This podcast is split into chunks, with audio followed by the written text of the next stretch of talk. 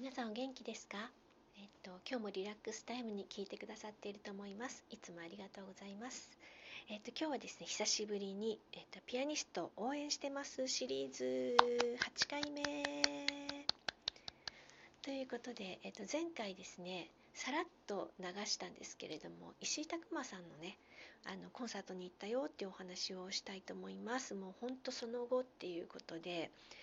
もう何回行ったかな石井くんもうねどんどんどんどんあのすごいことになっていましてあの何て言うんだろう。アイドル的なちょっと今まで見たことないような方この間お見かけしたんです。あ別にうちは思ってたわけじゃないんだけどわーっていうね座席でわーっていう方がいや若干1名いらっしゃいました。目立ちますよね。あのサントリーホールにね行ってきたお話ししたいと思います。えっ、ー、と1月の28日に、えーと、チャリティーコンサートでサントリーホール行ってきました。あの前回もちらっとねお話ししたんですけれどもチャリティーコンサートでですねあの前回の時はですねプログラムちょっと出してなかったんですけどちょっと今回ちゃんとプログラムねピランとしたものを いただいたんですけど第67回日本赤十字献血チャリティーコンサート時代を超えた傑作たちっていうタイトルついていてあのこれはですね対局2曲で対局2曲っていうのかな序曲なかったですね。であのもう最初からピアノがセッティングしてあってあのまず最初に石井さんのピアノコンチェルトねあの石井さんが演奏するピアノコンチェルトから始まりましたラフマニノフのピアノ協奏曲第2番。もうね久しぶりに会場で生の演奏でラフマニノフ聴いたんですけど2番をね。何回聴いてもいいですねやっぱり。でえっ、ー、と指揮者さんが川瀬健太郎さんね。すごく良かったです。打点がねすごい見やすくて。であのラフマニノフの2番って三楽章だったかなちょっとフーガみたいになってるところがあるんですピアノとオケがもうちょっとずつずれて同じようなメロディーが重なってくっていうところがあるんですけどあの今がどこなのかっていうのがすごくね迷子になりやすい危険な 超危険ポイントがあるんですけどそこもすっごく分かりやすく振ってておおって感じですごくあのああいい指揮者さんだなって思いましたね。であのそれだけじゃなくてやっぱりあの最近の流行りなのか石井さんがそうなのかあのすごくテンポが遅いところがあったり緩急がねあのよりはっきり分か分かれ分か分かるように弾いてたっていうのかな。ここは遅いんだとかね。でここから速くなるよね。うんなるなるみたいな感じで。あの結構石井さんが多分やりたいこう弾きたいって言ったのかなってちょっと想像を勝手にしてるんですけどそれを十分にそのピアニストの意図を組んでオーケストラがずれないように、まあ、ぴったり合ってましたね。あの時々ピアノとティンパにずれたりとかねすごい気になるんですけど全然ずれてなかったですね。川瀬さん上手だなと思ってでオーケストラがどこどこだったかって東京都交響楽団って言って、まあ、俗に言う都京っていうねで東京交響楽団とかねいろいろ 東京フィルとかあるじゃないですか。ちょっと間違えそうなんですけど東京都交響楽団。でこれあのー、東京都だからさ東京都だよねなんて友達と言ってたんですけどまさにそんな感じであのー、東京オリンピックの時にできた楽団だそうなんですよ。ね、故障は「かっこ故障都京」って書いてありますけど。あのえーと、前回じゃなくて1965年に作ったっていうね。オリンピックの記念文化事業っていうことで1965年に東京都が作ったっていうことで。でも実はね何て言うんだ東京がと名の付くオーケストラといえば東京フィルだよねみたいなのが勝手にあって。で東京フィルハーモニーも何度も聞いたことあるんです。まあいやすごいうまいんですよ。でそれで東京交響楽団は聞いたことあるかな。何しろ紛らわしくてですね。で東京都交響楽団は聞いたかどうかも記憶になくて。それでもしかしてじゃあ初めてかななんて思って行ったのであんまりね期待してなかったんですけどすごく良かったですね。いやすごいうまいと思って。東京都交響楽団東京ってもっと注目されてもと思ったけどやっぱり活動が地味なのかな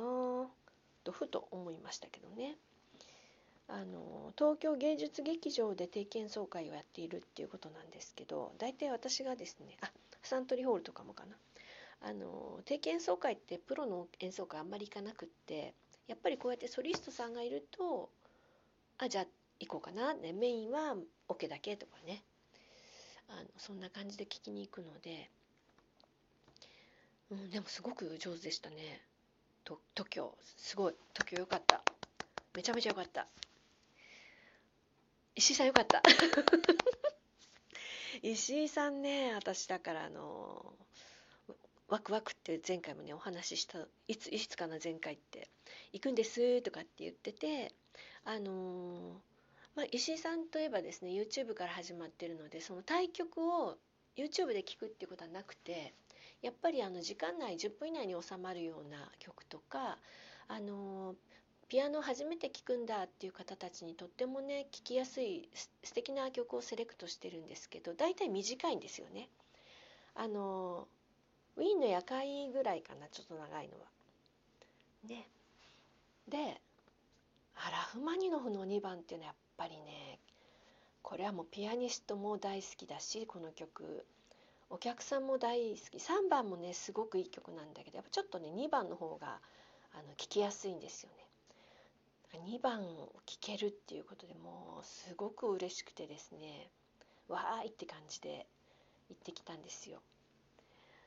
であのすぐ石井さん出てきました「わー!」みたいな。であの意外と冒頭部分はあのそんなに弱く弾いてなくって割とすぐ普通の強さになっていやこのあとどれぐらい大きくするんだろうなんてワクワクしながらですね。やっぱ冒頭の部分は聞きどころですよね。うん、あとはですねまあ一楽章はあの難しいところもあるけれどあのオケも、ね、実はあれバイオリン弾いててもすごく楽しくて。で二楽章はもう本当に綺麗な音をいかにどれだけ綺麗な音が出せるかっていう二楽章ね、うん、すごく良かったです。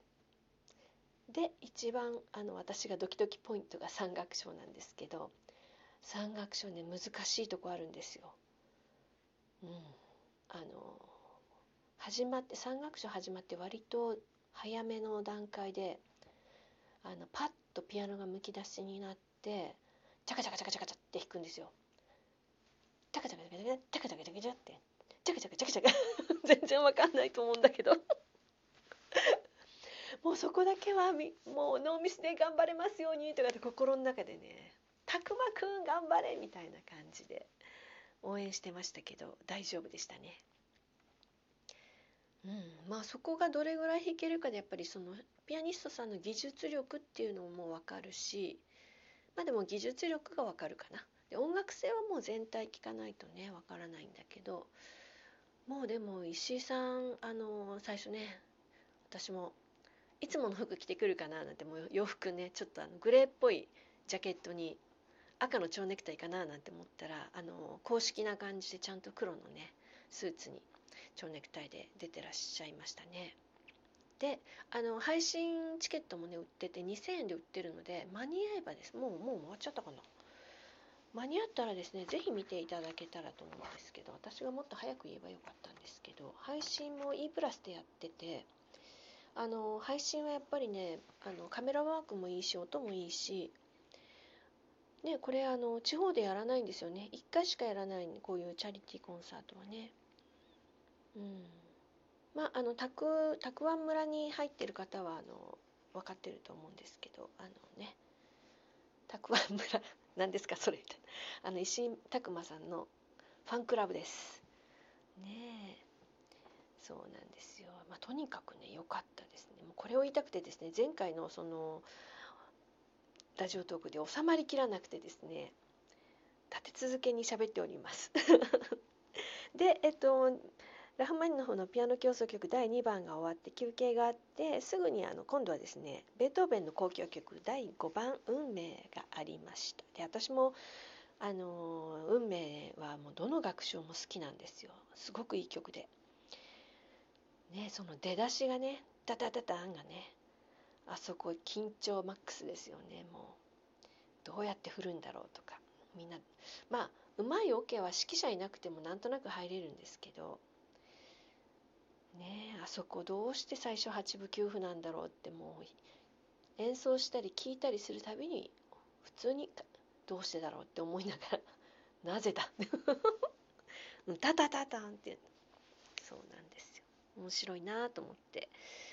うんすごくいい演奏会でしたね。ただそれが言いたかったんですよ。ね今年最初あのオーケストラが聴けたのも石井さんのおかげだなと思ってなかなか本当にあのね演奏会ってもう本当にねピアニストさんの演奏会行ってるともう本当にあの日程が埋まっちゃってですねなかなかあのじゃあ今度こっちのオーケストラあっちのオーケストラとかって入れるとやっぱり休日がなくなっていきますし。ねあのやっぱり休まなきゃいけないしね。皆さん休みましょうちゃんと。あの本当にねあの私も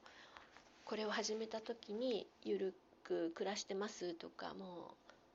うね安否確認とか言って冗談っぽく言ってましたけど本当に皆さんねあのゆっくり楽しく生きていきましょう。ということで、えー、ハートスマイルネギの連打もお待ちしております。ではまた聞いてくださってありがとうございました。